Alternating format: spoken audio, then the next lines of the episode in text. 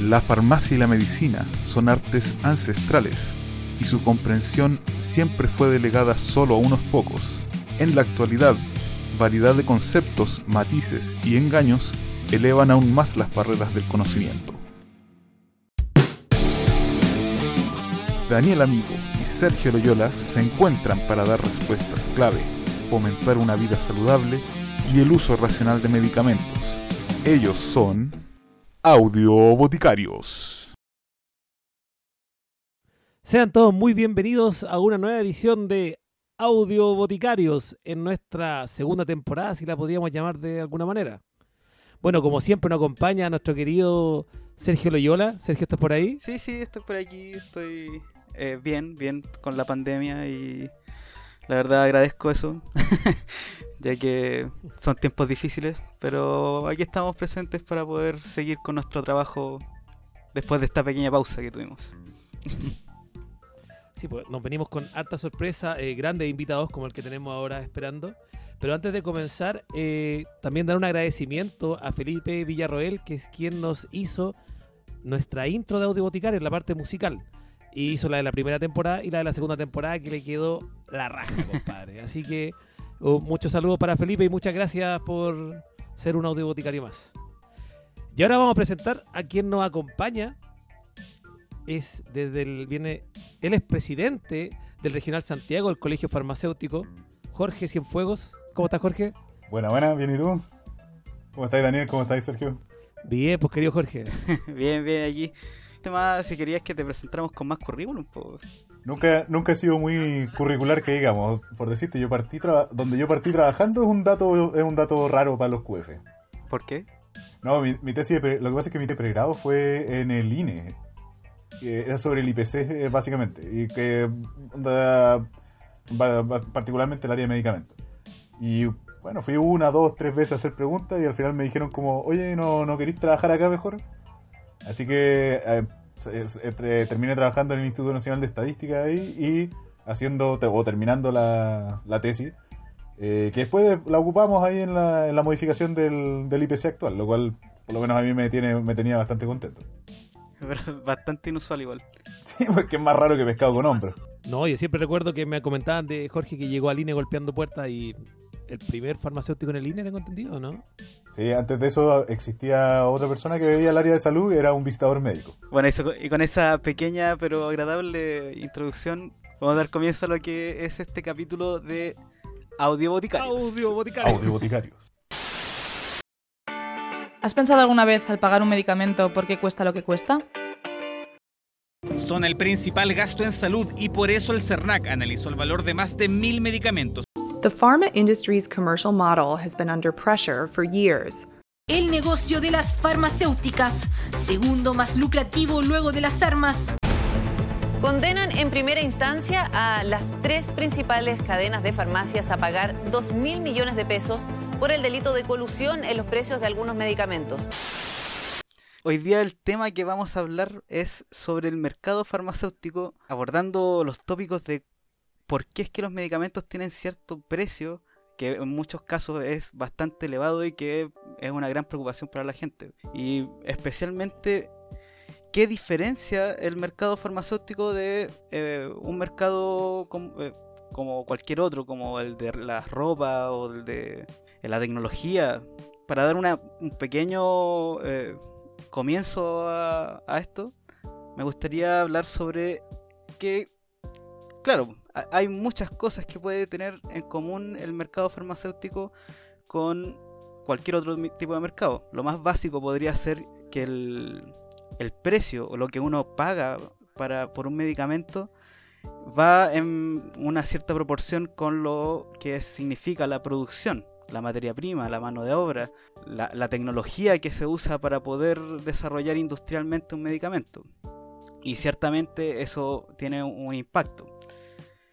Sin embargo, en el mercado farmacéutico además hay un factor que es bien importante que no se da en muchas otras en otros mercados, que es el asunto de que se tiene que llevar a cabo una investigación y un desarrollo del, producto antes de llevarlo al mesón, para que llegue un medicamento al- a la farmacia, tiene que pasar por todo un proceso.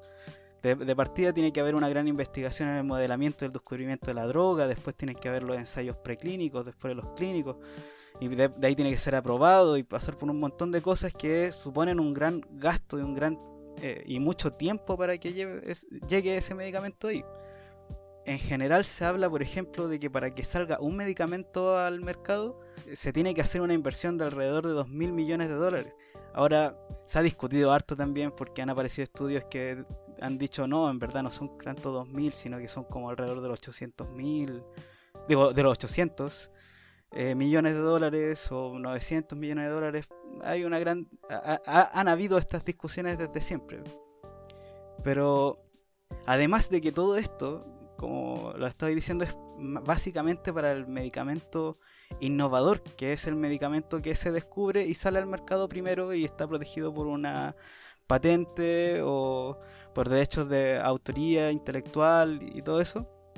Pero hay, después esos medicamentos se empiezan a copiar y uno pe- pensaría de que eh, tendrían que ser mucho más baratos porque no tienen detrás toda ese- esa investigación. Pero hay, aún así dentro de esos medicamentos hay grandes diferencias. Hay grandes diferencias de precio. Entonces, para eso me gustaría eh, partir preguntándote, Jorge, y dejar de hablar yo.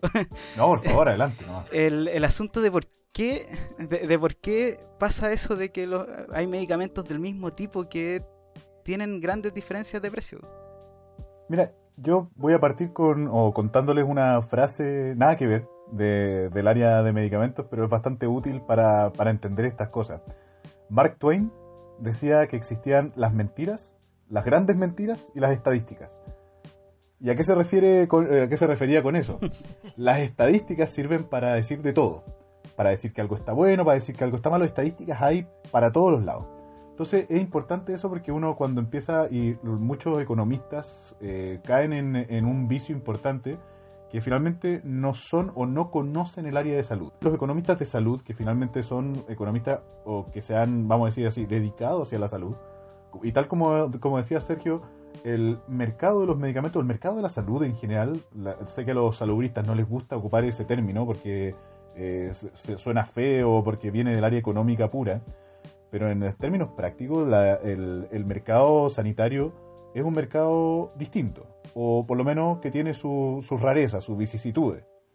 Y esa rareza, si uno no la entiende, eh, en el fondo está como eh, poroto en paila marina. No, no entiende mucho y trata de meter la cuchara con términos eh, demasiado, vamos a decirlo así, técnico, estadístico, económico. Pero si no entiendes el contexto, en el fondo tomas malas decisiones. Entonces, voy a explicar un poco a, a lo que me refiero y por eso te voy a tomar la, la pregunta. Eh, lo que cuentas, claro, es como una especie de... Las estadísticas nos dicen eso, pero existe una- un, un poco de cuento de hadas en esto.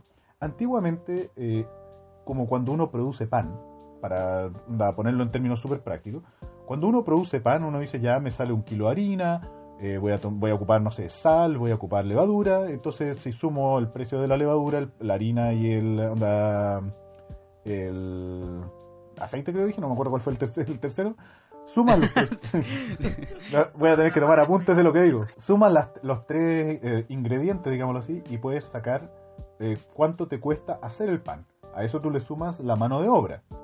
En el, en el caso de los medicamentos, obvio, es mucho más complejo porque, tal como decías, requieren tecnologías diferentes, requiere, por ejemplo, profesionales particulares, o sea, no es algo tan barato. Pero funciona más o menos, o podría funcionar similar.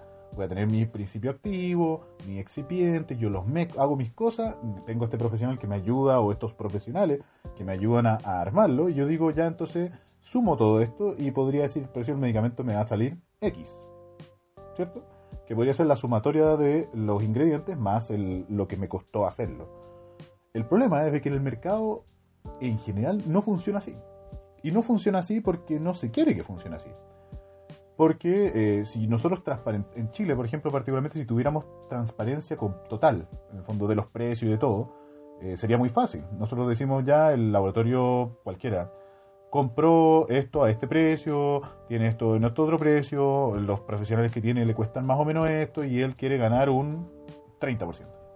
Entonces nosotros podríamos saber exactamente cuánto costó hacerlo y por ende cuánto gana el laboratorio, que es una legítima ganancia. Nadie le dice que, que no gane, sino que, que en el fondo gane dentro de, la- de lo lógico. No es necesario que sean instituciones sin fines de, lucro al final. Claro, no, no, no esperamos que sean hogar de Cristo, sino que en el fondo es como ya, perfecto, usted quiere ganar, ¿cuánto quiere ganar? Perfecto, un 30%, un 50%, un 200%, en fin, pero lo importante es que uno sepa más o menos cuánto gana. Eso nosotros no, no sabemos. Y si tú le preguntas a cualquier persona de a pie, de hecho a nivel mundial, tampoco lo saben a menos que sean parte del laboratorio. Entonces, este, ¿qué ocurre esta opal- opalescencia o finalmente esto que no tenemos claro cuánto cuesta, nos lleva a tener que sacar estos cálculos estadísticos macro, que es lo que te hablaba Mark Twain. Entonces, claro, llego, eh, este medicamento, la pregunta es, ¿realmente lo diseñé yo? Porque si yo lo diseñé, claro, tiene to- tienes toda la razón. Gasté plata, tiempo en investigarlo, en eh, probar no solamente una sustancia, sino que, no sé, miles de sustancias en las cuales yo llegué a la que sirve. Y obviamente esa le quiero sacar plata para recuperar las otras que no me sirvieron. Entonces ahí viene todo el discurso de la industria de, oye, yo gasto mucha plata haciendo investigación y desarrollo, por ende, eh, quiero recuperar esa plata. Entonces ahí vienen las patentes y todo, esta, todo lo que tiene que ver con los medicamentos. Sin embargo, hoy día la industria ocupa otra técnica. Pero al parecer como que nadie la conversa, nadie la discute, porque yo lo encuentro hasta lo encuentro rarísimo que nadie les diga eso. La industria lo que hace es disminuir el riesgo. Entonces, por ejemplo, muchos medicamentos biotecnológicos no los produce así las grandes industrias farmacéuticas.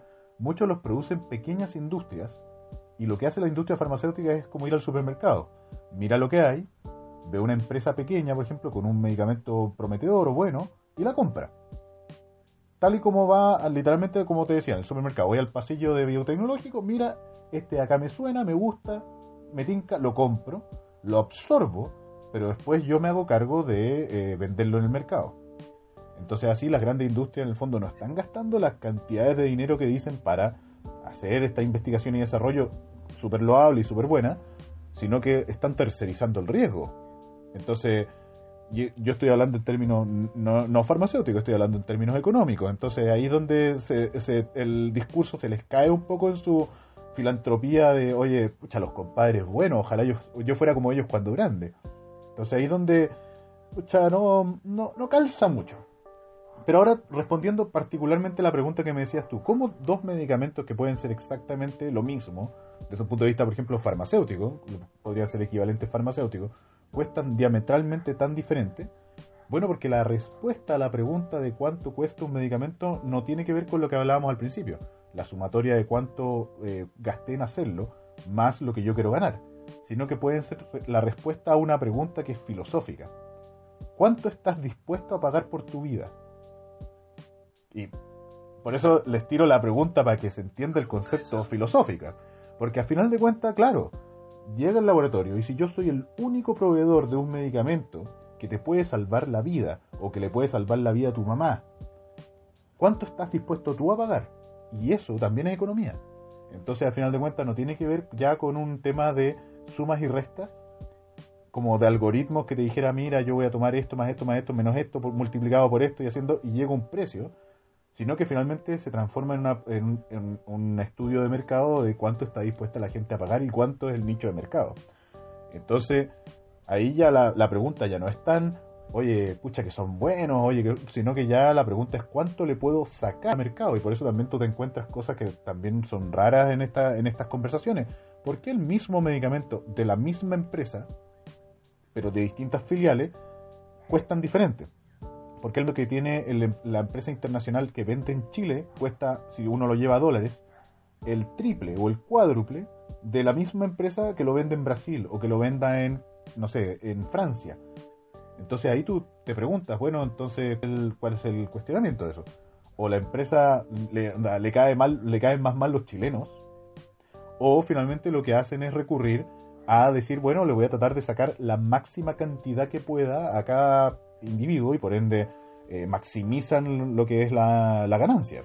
Y eso ya no tiene que ver con cuánto cuesta el medicamento, o, sino que tiene que ver con, bueno, estudios mucho más micro y que eh, cuánto, se, cuánto también pueden pagar los chilenos, porque les recuerdo que nosotros, según el Banco Mundial, somos un país, entre comillas, de ingresos medios altos. Pero después del, del 18 de octubre como que uno se lo pregunta de nuevo, pero... De hecho, Chile, eh, incluso en el sector de Sudamérica, eh, tiene uno de los, de los medicamentos más caros, al menos en los que son tanto los de marca como los similares. En los genéricos ya no, es tanta la diferencia, incluso tenemos precios más bajos, pero, pero en, lo que son medicamentos de marca o similares de marca, eh, se disparan los precios chilenos. Ahí viene el tema que es importante revisarlo, porque finalmente en, los, en, Chile los medicamentos genéricos son de, hecho de los más baratos que hay.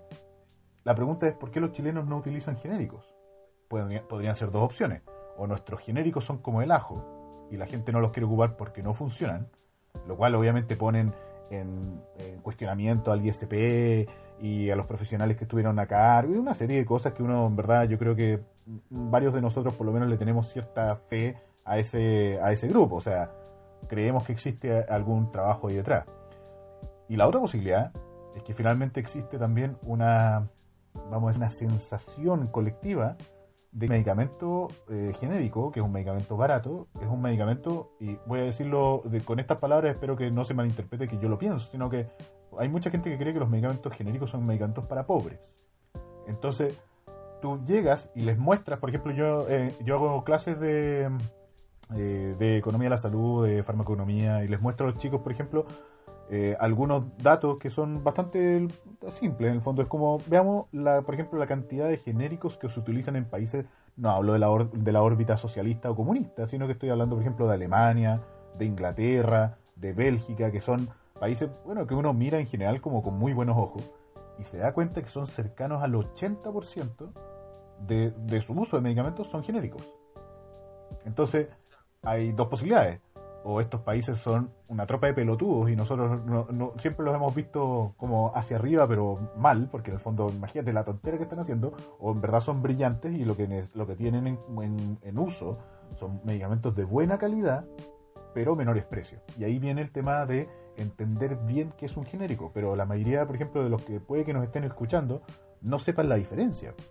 Un medicamento genérico finalmente es el medicamento que tiene el mismo principio activo, que tiene la, misma concentración, digamos así, que es un equivalente farmacéutico, es igual al otro, pero aparte, y eso es lo que nos no, hemos tratado de, avanzar en los últimos años, tienen estudios de bioequivalencia. O sea, alguien te dice, ya, no solamente se parecen, como de lejos, sino que los probamos y los dos funcionan bastante similares, digamos así. Y en ese caso, lo que la gente debería buscar acá en Chile son medicamentos genéricos bioequivalentes. Pero eso no se da mucho porque, obvio, si todavía sigue estando esta sensación de que los medicamentos genéricos son para pobres. Y más encima, nuestro ex ministro Mañalich, uno eh, de nuestros más grandes amigos, eh, tomaba la bioequivalencia como que simplemente bioequivalencia igual más barato. Por supuesto que la gente después llegaba a la farmacia, y estos son casos reales, a pedir pasta de diente bioequivalente, pues, porque quería una pasta de diente más barata. Entonces, claramente ahí es donde nosotros como QFs, como químicos farmacéuticos, hemos fallado de una manera impresionante en transmitirle a la gente en palabras simples las cosas y nos hemos quedado en grandilocuencia buenísima, porque en los congresos la matan, pero al, de cara a la ciudadanía en el fondo se nos cae.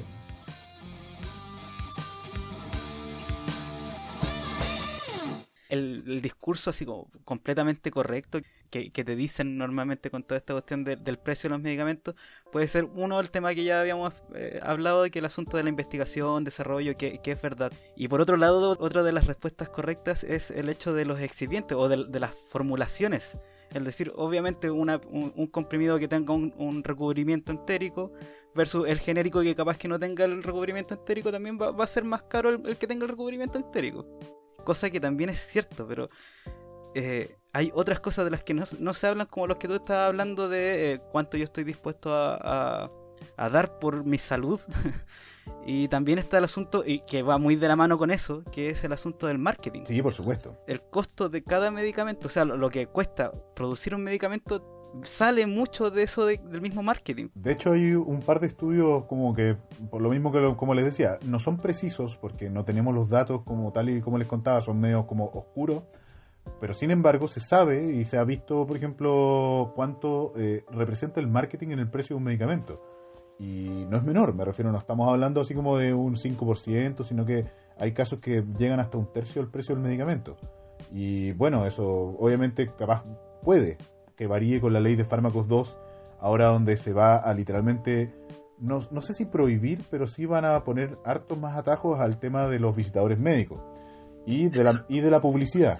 Exacto, porque de hecho eh, hay que tomar en consideración, para la gente que nos está escuchando, que por ley uno solamente puede hacerle publicidad a medicamentos de venta directa. Entonces cuando uno se habla de marketing no es principalmente la publicidad que uno ve en la tele o que ve en los carteles, como del quitadol o otro, sino que va de la mano con los congresos que se le pagan a los prescriptores, eh, con el tema de los visitadores médicos.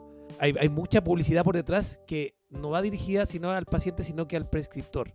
Y ahí es donde se va, gasta ese tercio del costo del, del medicamento que uno lo ve reflejado después cuando va a pagarlo al mesón. Uno, eh, cuando va al médico y le dan, por ejemplo, una, una muestra médica, que eso es un medicamento que te están regalando, pero en verdad al final tú lo estás pagando después cuando tenés que seguir comprando la cuestión, porque eso también es parte del marketing que cuesta el medicamento. No, por supuesto. Y de hecho, nosotros como farmacéuticos tampoco quedamos fuera. Bueno, por ejemplo, en las farmacias todavía se siguen pagando algunas cosas, pese a que está prohibido en la ley de- desde la ley de fármacos 1, eh, y ciertos incentivos que finalmente eh, también salen de algún lado. Y lo otro es que finalmente eh, el mismo laboratorio, el posicionamiento de la marca y otros conceptos que vienen, que provienen no del área sanitaria, sino que del área de marketing, del área de economía, eh, más que nada del marketing, eh, el tema de que, por ejemplo, la gente, o sea, que nos está escuchando, yo creo que todos han visto la Teletón y sale, por ejemplo, todos cantan eh, canciones buenísimas como la de Cuando la agua tita dice no. Ya, eso que usted probablemente lo recordó inmediatamente cuando ahora que estábamos conversando, por supuesto que también salió de algún lado. Y ese posicionamiento de marca, por ejemplo, no es que, pucha, el laboratorio bueno que puso plata en la Teletón.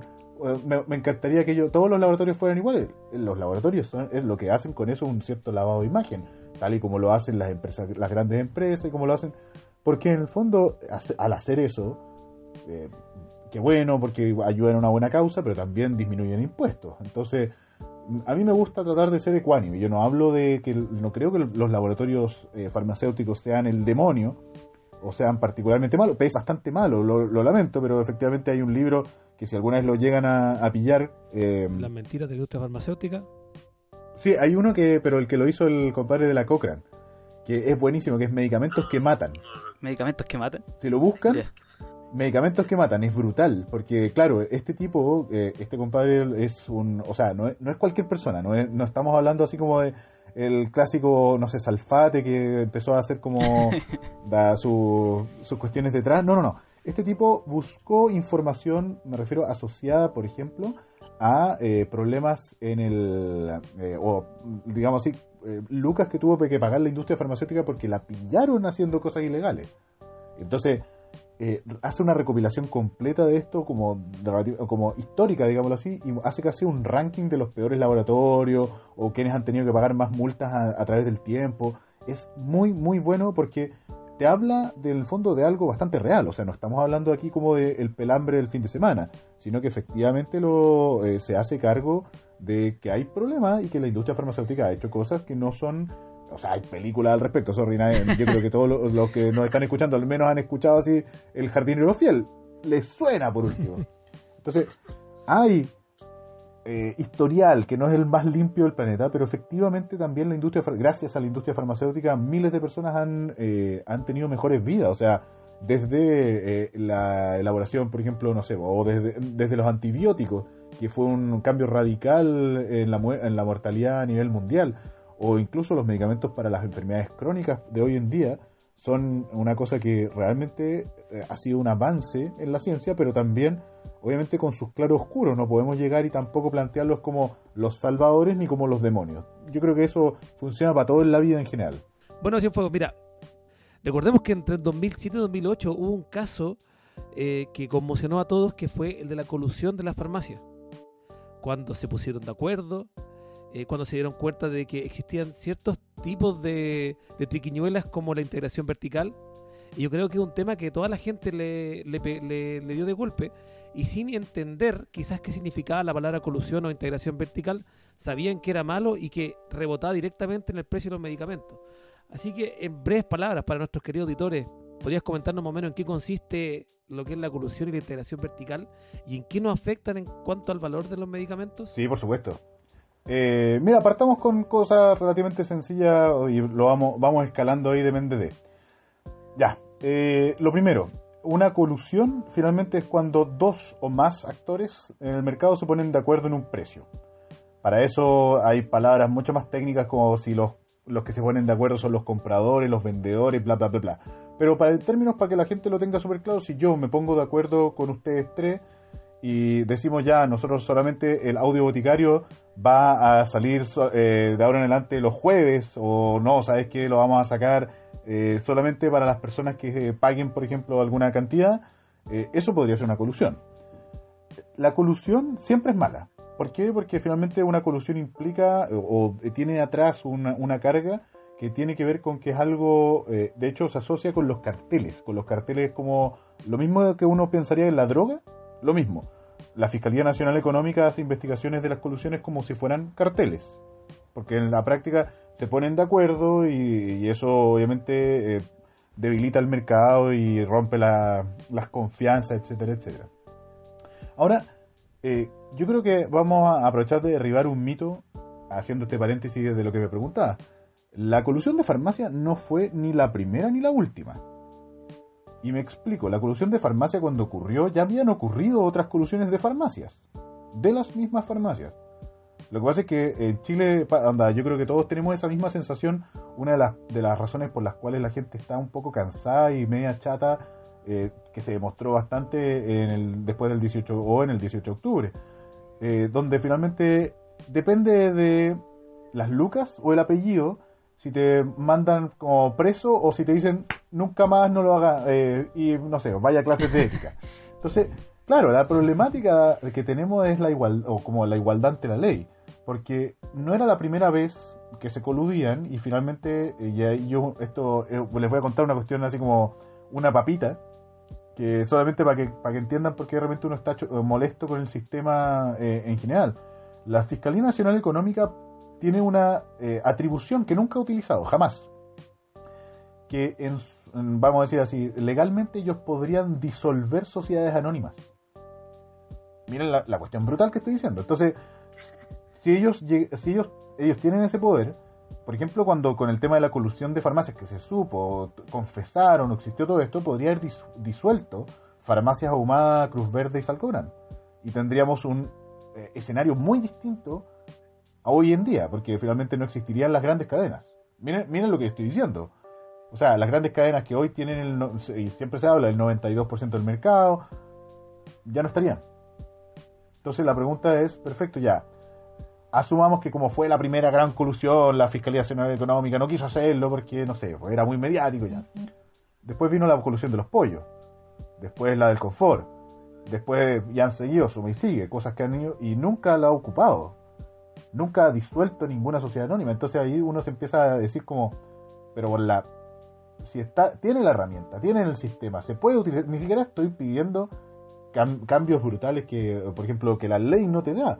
La ley está, úsala. Eh, esta pregunta, por si acaso, no es como que la tengo guardada así como, ah, jaja, soy el único. No, se- eh, cuando salió el informe de la Fiscalía Nacional Económica, se lo preguntamos explícitamente a la Fiscalía Nacional Económica eh, en, un en una exposición que tuvo en la CEP. Y la respuesta fue como, eh, eso, gracias. Y básicamente no respondieron nada. Entonces, en la práctica uno se dice como, ahí está la cosa. Después uno, después preguntan, oye, ¿por qué uno no cree en las instituciones? Mm, no sé. Entonces, ahí viene un poco la, la respuesta. Y ahora la segunda parte, que en el fondo es, ya sabemos que es una colusión, viene la parte de la integración vertical. La integración vertical no necesariamente es algo malo. Una integración vertical, para que lo entienda la gente, es cuando una cadena de cosas se pone, en el fondo están, eh, son de la misma persona, son secuenciales. vamos a ir al ejemplo que hablábamos del pan. Vamos a hablar del ejemplo del pan que decíamos. Si yo tengo un campo de trigo, lo cosecho, un molino, que después eh, muelo el trigo y hago harina, y después tengo una panadería, que con esa harina hago pan, todo, obviamente tengo una cadena, esa cadena está integrada verticalmente. Entonces, ¿qué ocurre? Que si yo soy dueño del trigo, de la harina y del pan, no me voy a cobrar más en el trigo o en la harina porque sería descabellado, pues sería como sacarse plata de un bolsillo y metérselo al otro. Entonces lo que hago es mantener los costos bajos. ¿Eso es bueno o malo? No es ni bueno ni malo, depende. Porque si yo llego y tengo una integración vertical y la ocupo bien, puedo, por ejemplo, ofrecer un pan más barato. En el caso de los medicamentos, si tengo mi laboratorio, tengo mi farmacia, o tengo mi droguería y tengo mi farmacia, y en los tres utilizo, por ejemplo, no, no le doy un extra cobrando en cada lado o muy alto, eh, eso podría repercutirse en precios más bajos para los consumidores.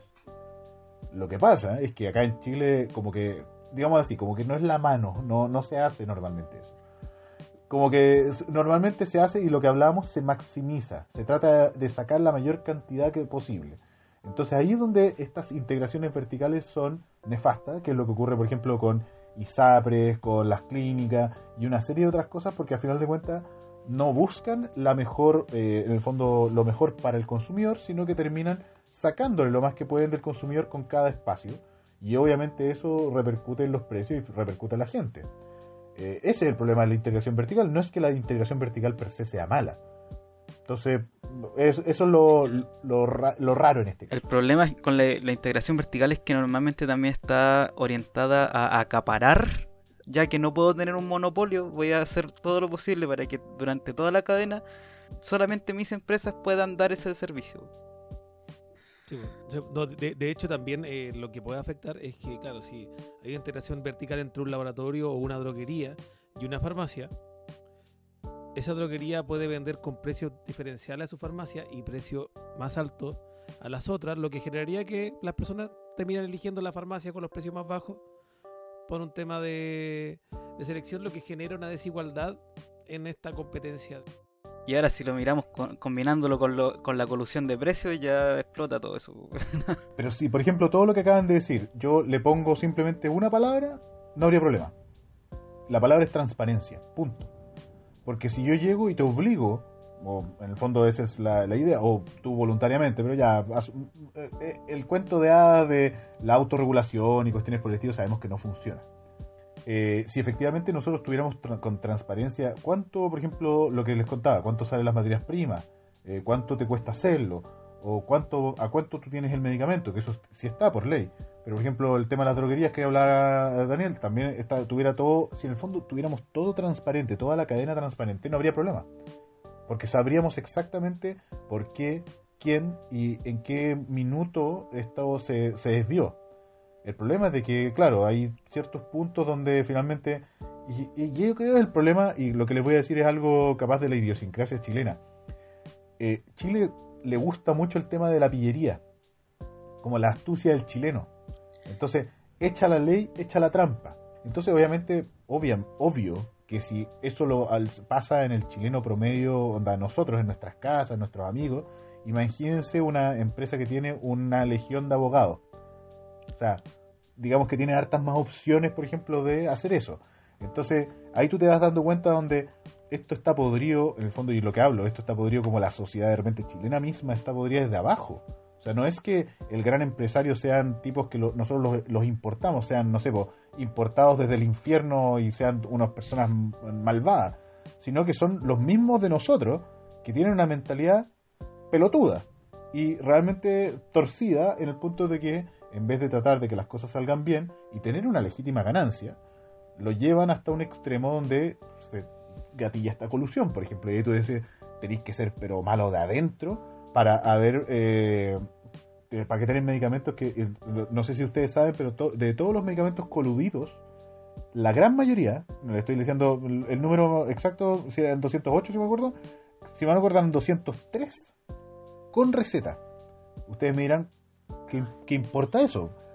Lo, que, lo importante que son los con receta versus los sin receta es que los con receta tienen poca elasticidad. La gente los necesita sí o sí los va a comprar porque no puede llegar y decidir no comprarlo. No es como un diabético diga, filo, mañana, ¿sabes que el próximo mes no me, no me inyecta la insulina, filo? No. El, el diabético lo tiene que hacer. Entonces, en el fondo, si yo le subo el precio de la insulina, el diabético la tiene que comprar igual. Y lo mismo, y la mayoría de los medicamentos eran para personas crónicas, que la mayoría son adultos mayores.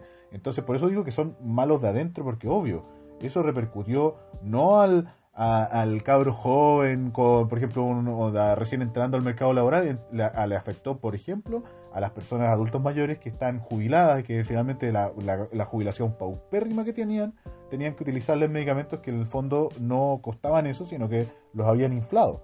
Y ahí tú te dices, claro, entonces el problema es más eh, ético-filosófico que netamente económico.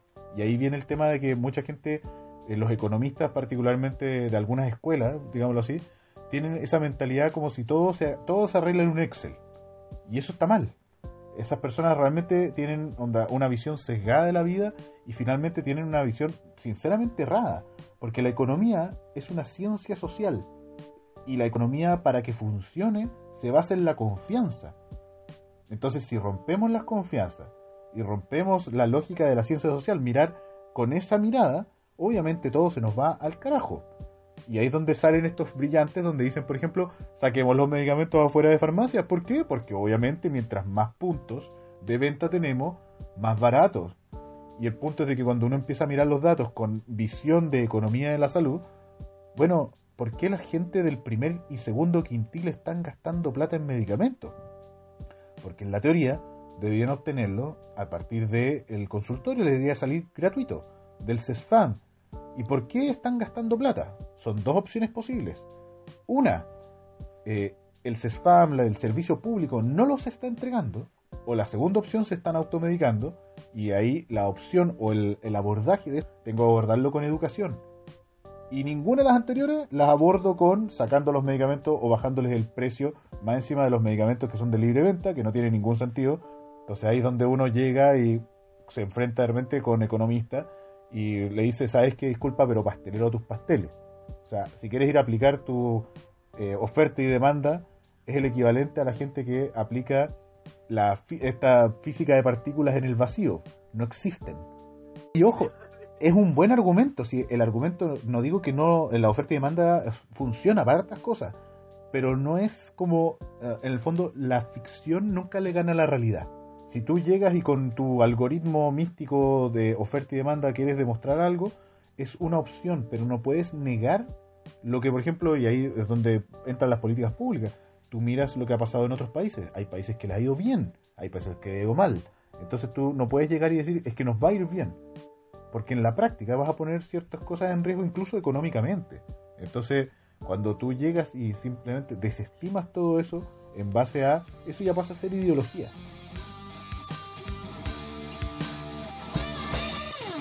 Daría lo mismo de repente eh, si la colusión fuera quizás con autos o con cosas que no sean esenciales. Porque claro, la colusión de los pollos también no afectó porque es comida al fin y al cabo. Pero en el caso de los medicamentos, la gente si no se lo toma, se muere. Entonces, eh, tú te preguntas, bueno, entonces, ¿qué políticas de acceso han hecho? Porque si tenemos gente que está en FONASA y debería retirar los medicamentos en consultorio y tenemos las opciones de que probablemente se estamos automedicando, o quizás también dejaron de confiar en el sistema público y se están atendiendo particular, lo que aumenta más el gasto de bolsillo en salud, y están adquiriendo otros tipos de medicamentos porque quizás no confían en los del consultorio o no quieren hacer la fila, simplemente empieza a aumentar lo que es el gasto en salud.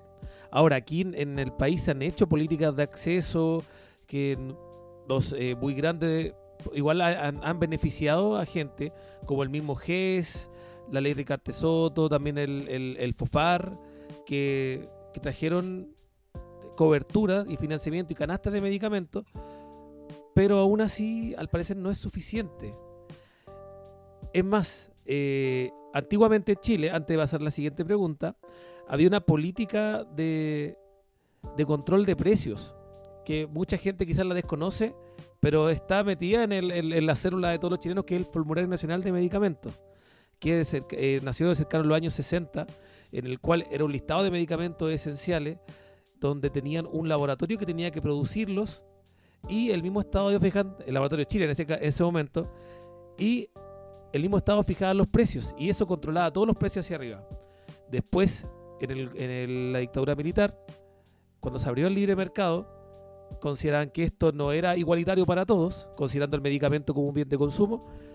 Entonces abrieron la política de generar medicamentos genéricos a todos los laboratorios, destruyendo lo que era el formulario nacional, pero dejando en la célula a todos los chilenos el conocimiento de, de estos medicamentos del formulario nacional que eran los del laboratorio de Chile. De hecho, todavía en las farmacias la gente va y, di- y pide medicamentos del formulario nacional refiriéndose a los medicamentos del laboratorio de Chile.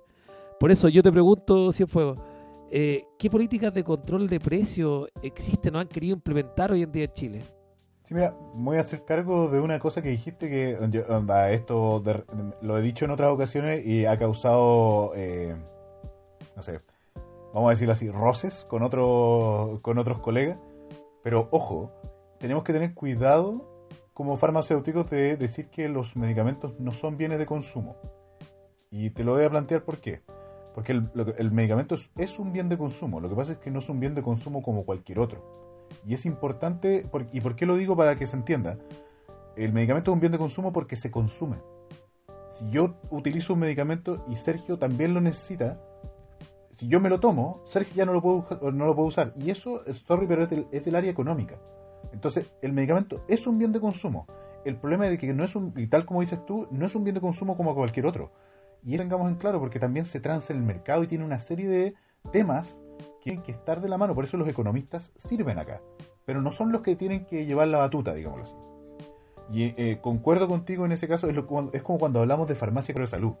La farmacia como centro de salud eh, es un establecimiento, puede ser un establecimiento privado, por supuesto que puede ser un establecimiento privado, pero por ejemplo los británicos van como, como cuando uno habla así como no, ellos van en el 2030, claro. Ellos ya superaron eso. ¿Sabes cómo ya cómo es eh, hablan de lo como las farmacias allá? Son establecimientos privados de interés público.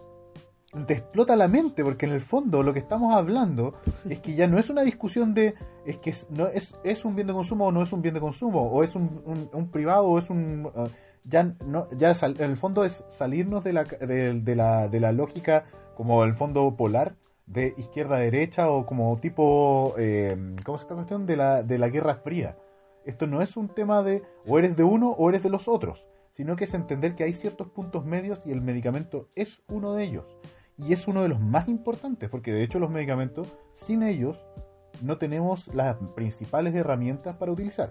Y ahora, entendiendo eso, te respondo, eh, Daniel, claro, el medicamento efectivamente eh, se utilizó el laboratorio, el laboratorio de Chile en algún minuto, el formulario nacional y una serie de otros eh, de otros mecanismos que particularmente, de hecho incluso el formulario nacional fue una idea de Chile copiada por la OMS. Miren, miren la cuestión brutal. El formulario nacional de medicamentos es tan fue tan buena idea que nació en Chile y la vino a copiar la OMS, la OPS en ese tiempo. Entonces la encontraron eh, como algo, mm, me refiero como novedoso. Dijeron como, ¿cómo no se nos ocurrió antes? Copiaron eso y crearon lo que hoy día, si uno lo busca en Google, se llama listado de medicamentos esenciales. Y eso se ocupa ahora a nivel mundial. Nació en Chile y fue creado acá en Chile, pero después fue copiado por el mundo. Y después Chile se lo olvidó, lo dejamos ahí. Entonces, eh, eso igual es un poco, como decía Daniel, es triste, pero es, es, anda, es un uno de los mecanismos de control de precio. Otro mecanismo de control de precio eh, que en el fondo se ha tratado de utilizar malamente es la política de bioequivalencia o de intercambiabilidad en el fondo. Que es decir, como ya, oye, ojo, tenemos estos medicamentos que son más baratos y vamos a asegurar no solamente que sean baratos, sino que funcionen. Entonces hacemos estos estudios de bioequivalencia para que tú puedas comprar o acceder a medicamentos más, entre comillas, baratos, que era el cómo lo planteó Mañalich. Pero lo planteó mal, porque ¿qué ocurrió? La gente asumió que el concepto bioequivalente era igual barato. Entonces ahí se colaron algunos entre medio como los similares de marca, que en el fondo son bioequivalentes, pero son casi tan caros y en algunos casos incluso más caros que el de marca, lo cual es notable. Lo que pasa es que ahí donde falló el- disculpa que te interrumpa, el antiguo ministro fue de promocionar la, política de bioequivalentes como una política de, control de precios, donde el, bioequivalente lo único que viene a hacer es asegurar la calidad del producto y en aquellos que tú le puedes aplicar bioequivalencia, porque no es para todo.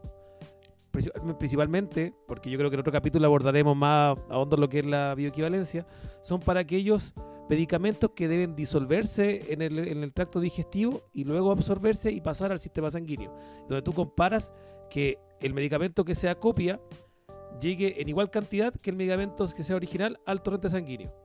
Y esto se aplica principalmente a comprimido y cápsula. Jarabes no, inyectables no, por eso no vemos inyectables bioequivalentes, jarabes. Ojo que sí se puede, lo que pasa es que nosotros en Chile no tenemos todavía instalado eso. Pero, por ejemplo, en el caso de, los de los inyectables, de los, de los parenterales, en el fondo sí, tú puedes determinar lo que, se, lo que se hablaba de bioequivalencia instantánea, se puede, porque en el fondo lo que nosotros buscamos es que lleguen al, al torrente sanguíneo en ciertas concentraciones y al momento de inyectarlo, tú lo inyectas al 100%, entonces podrías tenerlo. Si el problema de la bioequivalencia, como eh, en el fondo desde el punto de vista técnico, y ahí obviamente van a tener el capítulo donde lo discutan más, no solamente la bioequivalencia, sino que es el concepto detrás, que es la intercambiabilidad, que es lo importante. Porque, por ejemplo, tienes países como México que determinaron bioequivalencia, porque ojo, la bioequivalencia no es el estudio en sí, sino que puede ser, por ejemplo, una, es una certificación que te da el, el, el- el ámbito, eh, la autoridad sanitaria. Y como, tal como les contaba, porque México determinó que la bioequivalencia, por ejemplo, se daba en ciertos medicamentos que llevaban 10 años en el mercado. Entonces ya no tiene que ver con el estudio en vivo, por ejemplo, o el estudio de disolución, sino que ellos le daban como el, el sello, el, el visto bueno, si te cumplía 10 años en el mercado, lo cual obviamente es una, desde el punto de vista como técnico farmacéutico, no diría que es una, algo horripilante, pero se hace también. Entonces, ya son cosas más complejas, pero lo importante es que servía, y por eso depende siempre la, la economía o por lo menos el ahorro, cuando la gente siempre lo piensa desde, desde su casa. El que nos está escuchando dice, ¿cuánto ahorro yo? Pero en algunos casos, como la política, cuando se empezó a, potenciar la política de bioequivalencia, claro, el ahorro de repente no era para la gente más pobre, porque incluso el bioequivalente subió el precio del medicamento genérico, porque tuvo que hacer estudios, tal y como lo comentaban ustedes. Pero en el ámbito público sí fue un ahorro, porque en el ámbito público, en vez de estar comprando los de marca, se empezó a priorizar la compra de medicamentos bioequivalentes y por ende las compras públicas. Hubo una disminución en, la, eh, en las lucas que se gastaban. Y eso es bueno, porque obviamente el sistema público, tal y como decía Daniel, se trata de hacer cargo de el acceso a medicamentos. Y para poder acceder a esos medicamentos requiero recursos y si tengo más recursos o gasto menos en otros lados, puedo ocupar más en otros lados. Entonces, eso es positivo. Lo que pasa es que finalmente eh, siempre depende del- desde el que se hable. Pero políticas como de regulación de precios, tal como lo, lo planteas, Daniel, no, no se han aplicado nunca, ni siquiera, ni siquiera la más, eh, vamos a decir, simple que existe, es la comparación de precios internacional. ¿Qué significa esto? Es lo mismo que cuando uno va al supermercado con una lista y te dicen ya, trae harina, tráete la más barata. Bueno, uno mira en el pasillo las harinas y ve cuál es la harina más barata. Bueno, la comparación de precios internacionales funciona más o menos lo mismo. Uno llega y mira en el, literalmente en el mundo y dice como eh, muchas veces lo que hacen uno en verdad es elegir un par de países que siempre los mire y entonces dice ya, pero este medicamento, ¿cuánto vale en Francia? ¿Cuánto vale aquí? ¿Cuánto vale acá? ¿Cuánto vale en Estados Unidos? Ya. Entonces, el medicamento sale aproximadamente esto. ¿Por qué en Chile, tal como hablábamos al principio? ¿Por qué es más caro? Entonces, uno ahí puede negociar, puede, en el fondo, por lo menos preguntarle al laboratorio, oye, ¿qué pasa aquí? ¿Por qué me estás cobrando mal a mí? ¿Te caigo mal? Pucha, no sé, le pegué a tu mamá, ¿qué pasó? Entonces, ahí es donde uno llega y puede negociar. Pero obviamente, sin eso, sin esos datos, eh, uno negocia a ciegas. ¿Qué opinas tú, por ejemplo, de, comprarme, de que la Cenabat se sea lo que es, que es una central nacional de abastecimiento, pero a nivel nacional? Me refiero de que todos compraran a través de la, de la Cenabat. ¿Opinas que eso sería una buena política de control? Yo me ha- eh, te diría lo siguiente. De hecho, eh, yo también estuve en un tiempo siendo promotor de esa política de la venta de los medicamentos a la farmacia independiente. ¿Por qué? Porque finalmente eh, la- el problema que hablábamos antes de la integración vertical ha hecho que una de las grandes droguerías del- de, Chile no, no sea la Senaba, sino que sea Socofar, que es de Cruz Verde. Entonces, eh, como esta gran droguería tiene harta, o digámoslo así, tiene harto poder de mercado, es difícil competir con, e- con los precios que puede acceder esa, esa droguería. En cambio, la Cenabast sí tiene esa potencia, digámoslo así, de poder recopilar esas cantidades y por ende también bajar los precios por un tema de volumen de compra. Entonces, de que baja los precios, baja los precios. De hecho, es tan así que voy a salirme de la Cenabast, me voy a, a un tema internacional.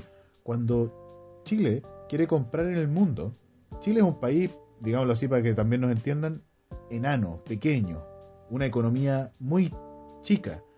Entonces cuando uno va a comprar afuera, nos, obviamente nos pega en el palo pos- posible porque puede. No es como que tengamos muchas opciones. En cambio, con el fondo rota- rotativo de la OPS u otros, eh, nosotros nos hemos asociado con, otro- con otros países tales como Brasil, que es un monstruo mucho más grande, y que por ende bajan los precios. Y en casos de VIH hemos bajado los precios de manera realmente importante, estrepitosa diría, eh, de que es algo que obviamente es positivo porque disminuye o aumenta vamos a decir, el, el acceso a esos medicamentos, lo cual es una muy buena noticia. La Cenabast también ha aumentado el acceso a ciertos medicamentos, por supuesto, porque les ha bajado los precios. Si el problema de la Cenabast, y aquí viene capaz la, la- la pregunta que tú me decías, ¿la encuentras buena o mala? En el papel es buenísima, en la práctica un poco menos. ¿Por qué? Porque uno, la Cenabast es como pedirle cosas a Witch. A veces te llega a la mitad, a veces te llegan... Entonces, en el fondo, claro, eh, es difícil eh, establecer que es algo... no te, te podría decir que es bueno, por supuesto, el papel es buenísimo, pero la Cenabast de repente no cumple todo, no cumple el 100%. Si no cumple el 100%, me obliga, como yo como establecimiento más pequeño, a tener que ir a comprar después o licitar. Entonces, si yo soy un establecimiento pequeño, mi licitación, obviamente, me todo lo que ahorré mediante la Cenabast, lo tengo que ocupar después en una licitación o en una compra directa. Entonces, aquí viene la problemática. Si la Cenabast funcionara bien, funcionara como reloj, por supuesto que sería espectacular. Si la Cenabast funciona como hoy funciona, bueno, no tanto. Y eso tiene que ver con, eh, eh, este alegato no es particularmente contra la Cenabast, sino que hay muchos eh, entes estatales que no funcionan, vamos a decirlo así, tan bien, porque eh, tienen vicisitudes internas que eh, no nos hemos hecho cargo y que no funcionan, por ejemplo, como eh, ente, o vamos a decirlo como agencias.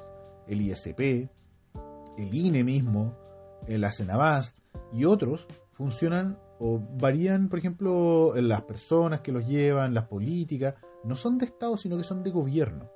Entonces, por eso, muchos de los cargos, por ejemplo, tienen problemáticas en ese sentido. Entonces, varían, eh, depende, hay un cambio de, gabinete, pum, sale la persona, significa que tienen que partir de nuevo, se demoran un par de meses en hacer las cosas. La gente que llega, por ejemplo, de repente no sabe al 100% cómo funciona, se demoran un tiempo. Entonces, todo eso es falta en eficiencia y obviamente eh, eso repercute después a las personas porque uno no ve toda esta eh, toda esta cuestión que pasa en la cocina uno ve el plato que le llega el problema es de que por ejemplo si uno está en un en un CESFAM bueno el plato te llega frío y a veces te llega medio comido y ese es el problema entonces obviamente ahí es donde nos, caemos porque la gente después me dice pero ¿por qué no me ha llegado el medicamento? Pucha, es que uno no tiene más que pedirle disculpa a la persona porque en el fondo no tienes mucho más que hacer porque el sistema en sí para atrás es donde tiene algunas cosas que se podrían mejorar. Pero para eso tiene que haber voluntad política eh, de ambos lados, de todos los lados, en el fondo de todos los sectores políticos. Y lo otro también es dar estabilidad a las políticas, que sean políticas de Estado. En el fondo con eso, tal si la política de Senabas, por ejemplo, funciona ahora y es una política de Estado a largo plazo, que bueno, porque significa que vamos a poder aspirar a algo mejor. Pero si va a ser una política que la van a estar implementando, vamos a tenerla, vamos a, más o menos bien armada hasta el final de este gobierno, llega otro gobierno y dice, es la peor política del planeta, saquémosla. Después quedan desamparados las personas que podrían hacer un bien dando más acceso, por ejemplo, la- la- los mercados, digo, la- los negocios más pequeños de, de farmacia. Eso mismo. Incluso, aunque las, a- la, política de Senabas podría aplicar, por ejemplo, también a las cadenas farmacéuticas. No habría ningún problema. Sí y solo si la Senabas los hiciera firmar algún tipo de convenio en el cual quedara estipulado que ellos, comprando a precio Senabas, deben vender a precio Senabas. Claro. Vender a precio Senabas se podría estipular que sea un X por ciento. Y que tampoco puedan acaparar eh, medicamentos para eh, comprando. porque- Nos daría lo mismo si lo compran, onda, en el fondo si lo eh, si lo compra la eh, Cruz Verde, Salco Humá, la farmacia Tres Chanchitos, la Juanito P da lo mismo, porque en el fondo estaría cumpliendo el mismo efecto. Ahora, el problema es de que en Chile tenemos un poco lo que les hablaba de, de los dogmas o de las cosas como, como que no, inter- no cambiables. Bajo la, supuestamente muchos economistas te, te ponen la carta así como encima de la mesa y te dicen, en Chile no se pueden regular precios o no se pueden fijar precios, eh, porque es inconstitucional, ya que estamos en esta línea, en el fondo, a puertas de una discusión constitucional. Les cuento que la constitución en ninguna parte dice que es inconstitucional. No está. No existe eso, que es inconstitucional. Simplemente es un bla bla que múltiples economistas lo han tirado tantas veces que uno ya se la cree. Pero el, el- de que la constitución diga no se pueden fijar precios, ¿saben cómo podemos decirlo que no con un ejemplo súper súper fácil? Con los cigarros. O sea, los cigarros están regulados. Van a, van a todos los kioscos, todos los lugares y cuestan exactamente lo mismo. Yo no fumo, pero me refiero que uno puede, puede ver. Eso está regulado. Entonces tú puedes llegar y saber que los tabacos, los cigarros están regulados y no pueden regular los medicamentos. Mira, mira tú. Lo encuentro curioso, por decir lo mismo. Estimadís- estimadísimo Jorge, mira, para ir cerrando el, el capítulo, no sé si nos quiere dar quizá algún mensaje o algún resumen. Eh, sí, por supuesto. Mira, el- como la- las palabras que yo podría como compartir, tanto con las personas que son del área farmacéutica como las que no, es lo siguiente. Lo más importante yo creo que de- eh, del área de los medicamentos es que, eh, como tal como lo plantea Daniel eh, en la parte anterior, los medicamentos no son como cualquier otra cosa. No son zapatos, no son ropa, no son autos. Los medicamentos funcionan distinto y por eso en economía, eh, digámoslo así, de la salud, toman los medicamentos que efectivamente son bienes de consumo, pero no son bienes de consumo como cualquier otro. Por eso es importante que nosotros le exijamos, y lo, digo así, le exijamos a, nuestro, a, a nuestras autoridades representantes de que tengan en cuenta eso al momento de legislar y nosotros tengamos en cuenta eso al momento de regular. Porque eh, cuando nosotros nos encontramos con, esto, con estos medicamentos, que finalmente son la respuesta, y lo digo así, la respuesta a muchas de nuestras, de nuestras falencias nuestro, o de, nuestro, de nuestras necesidades de salud, eh, no podemos llegar y decidir un día no tomarlos. No podemos llegar y decirle a los pacientes así como, ups, disculpe, está muy caro, puchis. Entonces, entendiendo que eso es así, necesitamos gente que sea madura y que tenga una visión, ojalá a largo plazo. Por eso lo que me gustaría relevar es el tema de las políticas de Estado. Yo sé que hay gente que tiene más visiones de un lado, del otro, de aquí o de allá. Lo importante no es la visión de una persona o de dos. Lo importante es que nos podamos poner todos de acuerdo. Y eso, ¿cómo se ha hecho en otros países del mundo, acá en Chile también, pero eh, se dejó un poco de lado, es con una política nacional de medicamentos. ¿Y qué significa eso? Es que todos los actores, la industria, las farmacias, eh, los médicos, los farmacéuticos, los, los pacientes también, eh, participen y decir como, ¿qué es lo que esperamos nosotros de aquí a X años, 10 años, de aquí a 20 años? Entonces, después, trabajemos todos juntos para remar hacia el mismo lado. Puede que en esa, en esa construcción de esa política capaz nos agarremos de las mechas, puede ser, no voy a mentirle, pero es importante que nosotros, por lo menos como actores, vamos a decir así, civilizados, podamos acordar ciertas cosas, como por ejemplo lo que, lo, lo que les contaba Daniel, vamos a tener de nuevo entonces un- una producción nacional de medicamentos con no sé si un laboratorio de Chile capaz o simplemente el hecho de nosotros tercerizarlo a, a una a algún laboratorio en particular o a varios vamos a eh, incentivar a que las farmacias realmente sean centros de salud y dejen de algunas vender pan incluso me han dicho que hasta cigarros. Yo decía que por último no vendían cigarros pero efectivamente parece que hay algunas que sí lo hacen vamos a avanzar, por ejemplo, a que el farmacéutico cumpla el rol que tiene, que en el fondo es el de eh, di- disminuir las asimetrías de información que existen y de funcionar de asesor para la persona, para el paciente y para los profesionales sanitarios también que toman decisiones con respecto a medicamentos. Y todas estas preguntas que podría sonar así como esta y otras preguntas las veremos en el próximo capítulo, es importante que al menos nosotros nos podamos poner de acuerdo en ya, vamos a avanzar hacia allá o hacia cuya. Y una vez que tengamos todo eso, podemos llegar y construir mejor. Pero en base a lo que tenemos hoy, en base a esta falta de un norte hacia donde caminamos, lo que prima es el lobby, y el lobby me refiero pagado. Entonces, ¿quién tiene más plata? Es quien puede posicionar más cosas. Y nuestros parlamentarios nuestra, y nuestras autoridades hasta ahora no, no nos han, no han ayudado mucho a que esto se deje un poco de lado y que pasemos a tomar, como tal y como decía Daniel, al medicamento como un bien social, entendiéndolo como un bien de consumo, pero un bien de consumo no como cualquier otro y por ende tomando las precauciones para que no entre en el mercado como cualquier otra cosa. Y que podamos por ende eh, ayudar a que las personas tengan acceso a medicamentos. Yo creo que a las personas no les importa el precio, lo que les importa es poder acceder a él. Entonces, por ejemplo, una política, no sé, de, ¿cómo se llama? de reembolso o simplemente el hecho de que el sistema público se haga cargo de entregar los medicamentos a las personas que realmente los necesitan, pero para eso necesitamos impuestos, porque los medicamentos no salen de, del aire. O todo esto que tiene que, todo el ámbito económico que tiene detrás, se tiene que hacer cargo también de una realidad social. Entonces, la invitación en ese caso a, las personas es, si tienen dudas, acérquense, para eso están los farmacéuticos.